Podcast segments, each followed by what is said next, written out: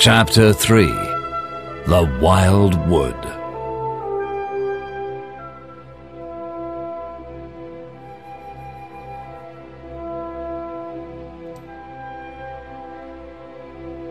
Mole wants to meet Badger. Could you ask him here for dinner? He asks Rat. He wouldn't come. Replies Rat. He hates company. Well, can we go and call on him? Suggests Mole. Oh no, Says Rat. he's very shy. And also, he lives in the middle of the wild wood. It is clear that Rat doesn't want to visit Badger. It is winter time, and Rat sleeps a lot. One afternoon, he is sleeping in his armchair in front of the fire, so Mole decides to go and explore the wild wood and meet Badger. He goes outside. It is very cold, and the sky is grey. He is happy, and when he arrives at the wild wood, he is not frightened. Then he starts to see faces, hundreds of faces, little faces with hard eyes. Mole is frightened and leaves the path. In a panic, Mole starts to run. He doesn't know where. Finally, he hides inside the hollow of an old tree. Rat wakes up and looks for Mole. But Mole is not there. Mole's hat and boots are gone. Rat goes outside and sees footprints. They are going in the direction of the wild wood. Rat is worried. He goes back into the house, takes two pistols and a big stick, and sets off for the wild wood. He also sees little faces with hard eyes, but they disappear immediately when they see his pistols and stick. Rat hunts for an hour. Moly, Moly, where are you? It's me, Rat. Finally, he hears a cry. Ratty, is that really you? I'm so frightened. Rat sees Mole under the tree. Mole, you mustn't come into the wild wood alone. We animals from the riverbank always come in couples. But brave Mr. Toad isn't frightened of the wood. says Mole. Rat laughs. Toad? he wouldn't come here for a hatful of gold.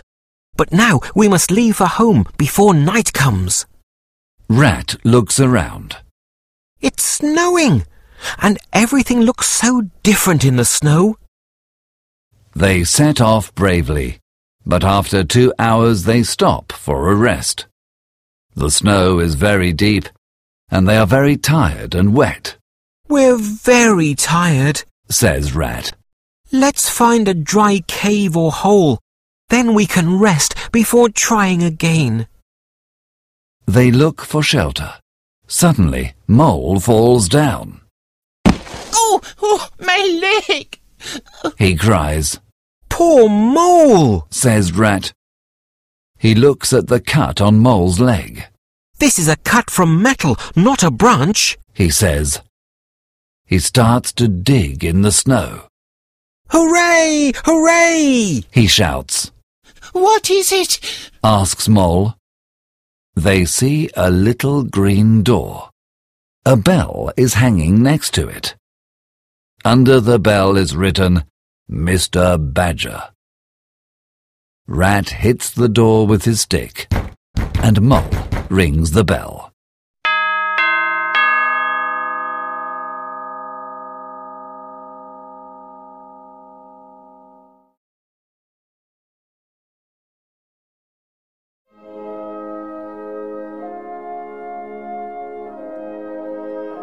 Chapter 4 Mr. Badger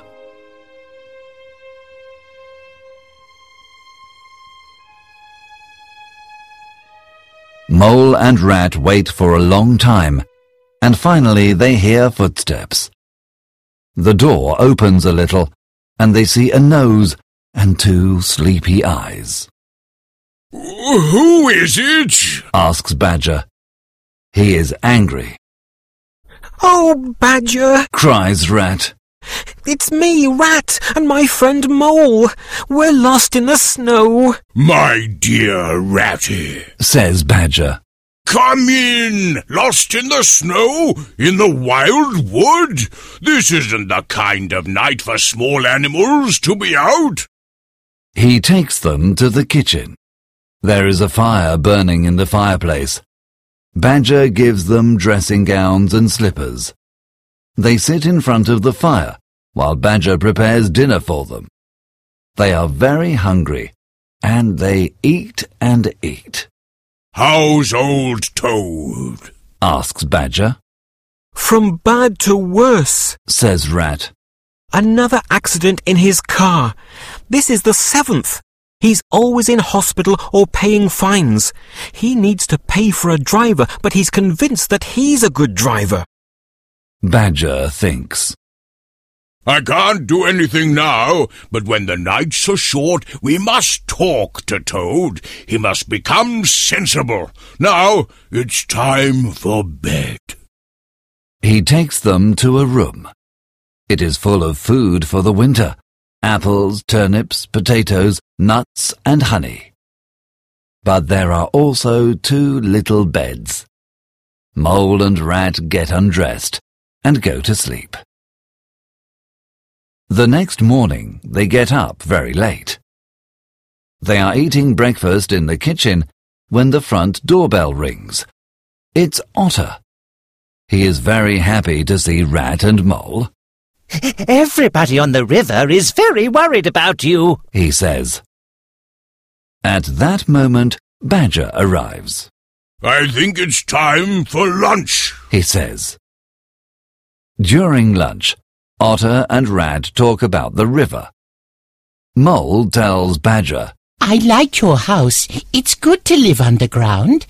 Badger is pleased that Mole likes his house. Yes, here it's safe, peaceful, and quiet. After lunch, Badger shows Mole his home. There are a lot of rooms and tunnels. They return to the kitchen. Ratty is wearing his coat. Come on, Mole. It's time to go. He says. We must go before night. He is worried, Oh, it's all right. says Otter, I'm coming with you. Don't worry, Ratty. says Badger. My tunnels go to the edge of the wood. He picks up a lantern and takes them down a long tunnel.